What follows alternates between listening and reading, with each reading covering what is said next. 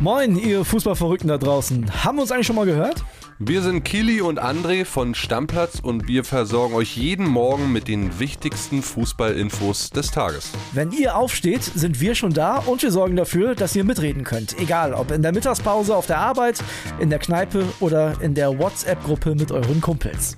Und wir machen das Ganze nicht alleine. Unterstützung bekommen wir von unseren Top-Reportern aus der ganzen Fußballrepublik. Mit uns seid ihr immer auf dem neuesten Stand. Versprochen. Folgt Stammplatz auf der Podcast-Plattform eures Vertrauens, um keine Folge mehr zu verpassen. Das Bild News Update. Es ist Donnerstag, der 22. Februar und das sind die Bild meldungen Kommende Woche bei Bus und Bahn. Verdi kündigt bundesweiten Streik an. Amoklauf in Wuppertal. Täter hinterließ ein Bekennerschreiben. Comeback in der Nationalmannschaft. Großknaller beim DFB. Die Gewerkschaft Verdi ruft für kommende Woche bundesweit zu Warnstreiks im öffentlichen Personennahverkehr auf. Wie Verdi am Donnerstag mitteilte, sind die Arbeitskämpfe regional an unterschiedlichen Tagen geplant, mit dem 1. März als Hauptstreiktag. Bayern ist als einziges Bundesland nicht betroffen. In den vergangenen Wochen gab es bereits mehrere Warnstreiks im ÖPNV in einzelnen Bundesländern. Am 2. Februar bestreikte Verdi den öffentlichen Personennahverkehr in einer bundesweit koordinierten Aktion in nahezu allen Bundesländern. Damals waren nach Gewerkschaftsangaben mehr als 80 Städte und rund 40 Landkreise betroffen und Millionen von Fahrgästen. Doch das reicht Verdi nicht. Das Signal, das die Beschäftigten mit ihrem Streik am 2. Februar ausgesendet haben, ist anscheinend nicht ausreichend verstanden worden, denn die Tarifverhandlungen in den einzelnen Bundesländern sind nach wie vor ohne Ergebnis geblieben, sagte die stellvertretende Vorsitzende Christine Behle laut Mitteilung. In den meisten Runden geht es vor allem um die Arbeitsbedingungen für die Beschäftigten. Verdi fordert unter anderem kürzere Arbeitszeiten ohne finanzielle Einbußen, längere Ruhezeiten zwischen einzelnen Schichten, mehr Urlaubstage und mehr Urlaubsgeld. Hat er seine grausige Tat heimtückisch geplant? Nach dem Amoklauf am Wilhelm-Dörpfeld-Gymnasium in Wuppertal kommen jetzt erste Details und Hintergründe zur Tat ans Licht. Nach Bildinformationen soll der Schüler, der Mittwochmorgen vier Mitschüler mit einem Messer zum Teil schwer verletzte, seine Tat geplant und in einem Bekennerschreiben zugegeben haben. Entsetzlich, zwei der Opfer schweben noch immer in Lebensgefahr.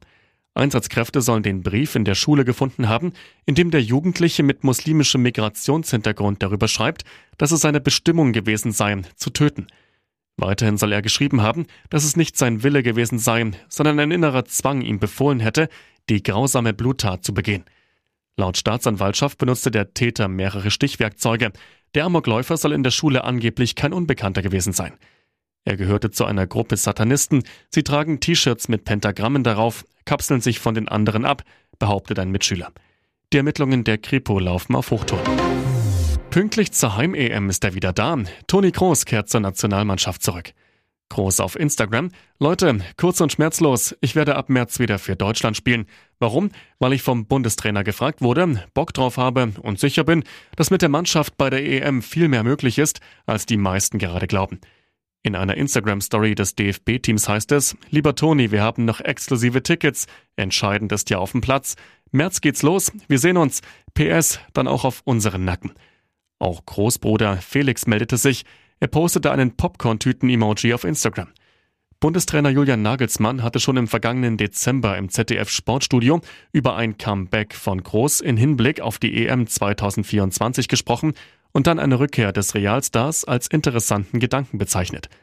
Groß war nach dem Achtelfinal aus bei der EM im Sommer 2021 aus der Nationalmannschaft zurückgetreten, verpasste dadurch die WM 2022 in Katar. Im Februar äußerte sich der 106-malige Nationalspieler dann erstmals zu einer Rückkehr ins DFB-Team, sagte vor Reals Champions League-Spiel bei RB Leipzig, es gibt die Möglichkeit, ich denke darüber nach, aber ich habe noch keine Entscheidung getroffen. Jetzt kehrt er tatsächlich zurück. Und jetzt weitere wichtige Meldungen des Tages vom Bild Newsdesk. Insider warnen die Politik. Clans wollen mit Bezahlkarten für Flüchtlinge abkassieren. Jetzt wittern kriminelle Banden das Riesengeschäft. Bild erfuhr, in Deutschland befinden sich Clans im Austausch über die Bezahlkarte für Flüchtlinge. Eigentlich sollen Asylbewerber damit einen Teil der staatlichen Leistung als Guthaben erhalten, nicht mehr als Bargeld. Damit soll verhindert werden, dass Geld in die Heimatländer transferiert wird oder zum Beispiel an Schleuser fließt, um die Schulden abzubezahlen. Doch, obwohl die Bezahlkarte in den allermeisten Regionen noch gar nicht im Einsatz ist, planen Clans damit abzukassieren. Laut einem Insider werde an einem System gearbeitet, bei dem der Flüchtling mit seiner Bezahlkarte etwas kauft, zum Beispiel eine auf Papier getätigte Dienstleistung oder ein Produkt. Dieses gezahlte Geld soll er dann im Nachhinein bar bekommen oder weltweit auf jedes beliebige Konto transferieren können. Die Idee dahinter, mit Transfergebühren, angedacht sind rund 10 Prozent, den großen Reibach machen. Beispiel, der Bezahlkartenbesitzer kauft für 400 Euro ein, drückt 40 Euro an den Vermittler ab und kann 360 Euro entweder bar erhalten oder über ein Geldtransfersystem ins Heimatland schicken. Denn, soweit ist bereits sicher besprochen, die Bezahlkarte funktioniert wie eine guthabenbasierte Karte mit Debitfunktion. Sogar die Idee von einem provisorischen Supermarkt wird diskutiert, so ein Insider zu Bild. Und weiter über die Clanstrukturen. Es ist dasselbe wie damals bei den Corona-Testzentren. Die sind ständig auf der Suche nach Einnahmen rund um die Uhr. Aber es gebe noch Uneinigkeit. Manche wollen offenbar nicht mitmachen, beispielsweise keine Firma auf ihren Namen stellen oder ihre legalen Geschäfte bereitstellen. Das gibt im Moment Stress. Ein Sprecher des Bundesinnenministeriums erklärte auf Bildanfrage, die Polizeibehörden des Bundes und der Länder beobachten die Entwicklungen in Bezug auf einen möglichen kriminellen Missbrauch der Bezahlkarten aufmerksam. Wegen sexuellen Übergriffs. Brasilienlegende Dani Alves muss in den Knast. Fußballstar Dani Alves ist wegen sexuellen Übergriffs schuldig gesprochen worden. Über das Gerichtsurteil berichtet die Nachrichtenagentur AP. Der ehemalige brasilianische Nationalspieler muss für vier Jahre und sechs Monate ins Gefängnis. Die Klägerin warf Alves vor, sie am 30. Dezember 2022 im Nachtclub Sutton in Barcelona zum Sex gezwungen zu haben. Am 20. Januar war Alves bei einem Besuch in Katalonien verhaftet worden. Über ein Jahr saß Alves in Untersuchungshaft. Jetzt ist der Ex-Barca-Profi schuldig gesprochen worden. Die Staatsanwaltschaft forderte ursprünglich neun Jahre Haft, die Anwälte der Klägerin zwölf Jahre. Bei den Ermittlungen hatte Alves nach einer Mitteilung der katalanischen Justiz zunächst jeden sexuellen Kontakt mit der Frau geleugnet. Er habe am Anfang gelogen, um seine Ehe zu retten, erklärte der Fußballer dazu vor Gericht. Ich habe gedacht, dass meine Frau mir nicht verzeihen würde, sagte er. Die Frau, die Dani Alves beschuldigt, war zum Auftakt des Prozesses unter Ausschluss der Öffentlichkeit vernommen worden, um ihre Identität zu schützen. Bei dem dreitägigen Strafverfahren wurden mehr als zwei Dutzend Zeugen und Sachverständige angehört. Sowohl zwei Begleiterinnen der jungen Frau als auch Polizisten, Ärzte und Mitarbeiter des Nachtclubs sagten aus, die junge Frau habe nach dem Vorfall unter Schock gestanden. Zum Abschluss des dritten und letzten Verhandlungstages hat Alves die Anschuldigung zurückgewiesen. Sie hat mir nicht gesagt, dass sie nicht wollte, erklärte er unter Tränen. Wir haben es beide genossen, sagte er. Ihr hört das Bild News Update mit weiteren Meldungen des Tages. Nach Frühlingswetter wird es wieder etwas kühler. Was ist dran am Winter-Comeback? Knapp 20 Grad und das Mitte Februar. Der Frühling scheint schon da zu sein oder doch nicht. Plötzlich gibt es Gerüchte von einem Winter-Comeback. Bis jetzt ist es der wärmste Februar seit 140 Jahren. Statt Kälte hat uns Rekordwärme fest im Griff. Klimatologe Dr. Carsten Brandt von donnerwetter.de zu Bild.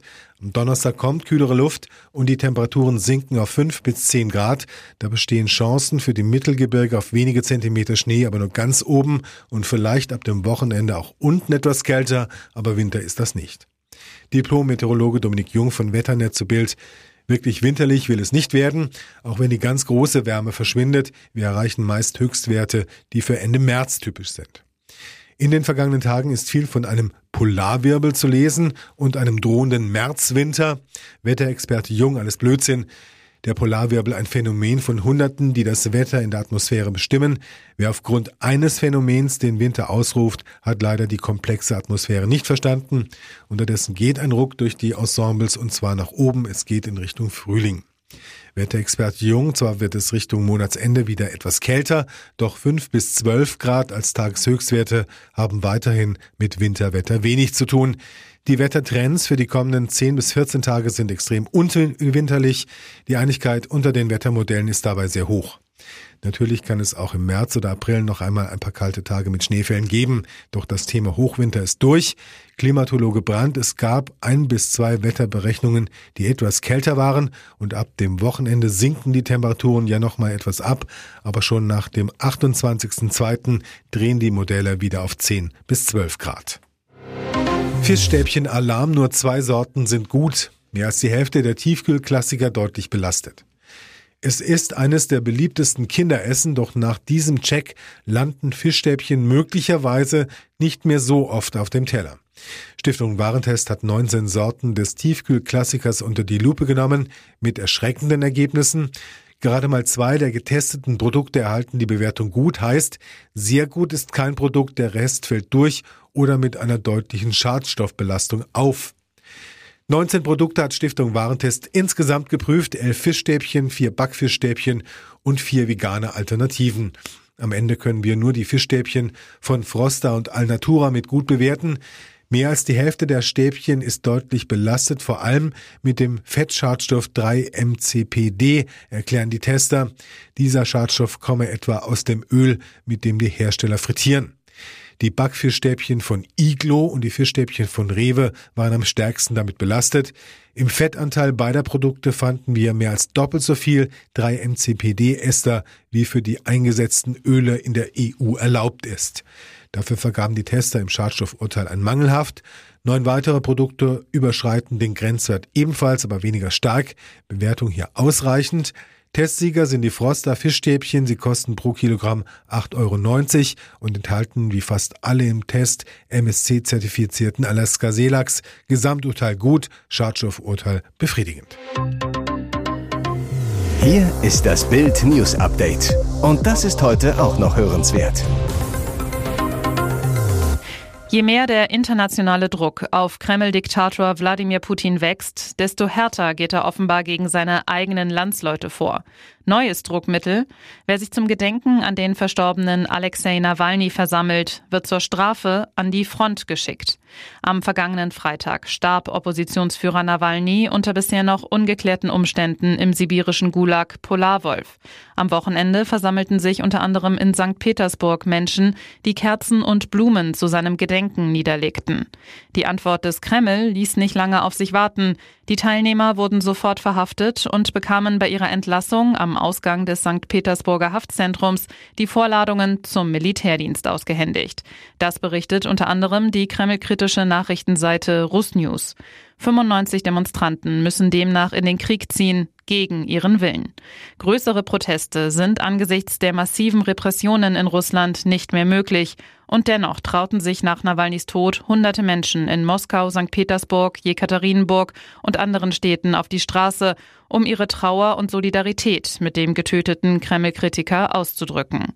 Viele lagen sich weinend in den Armen und zündeten Kerzen an. Wie gefährlich das ist, hat Wladimir Putin nun einmal mehr bewiesen.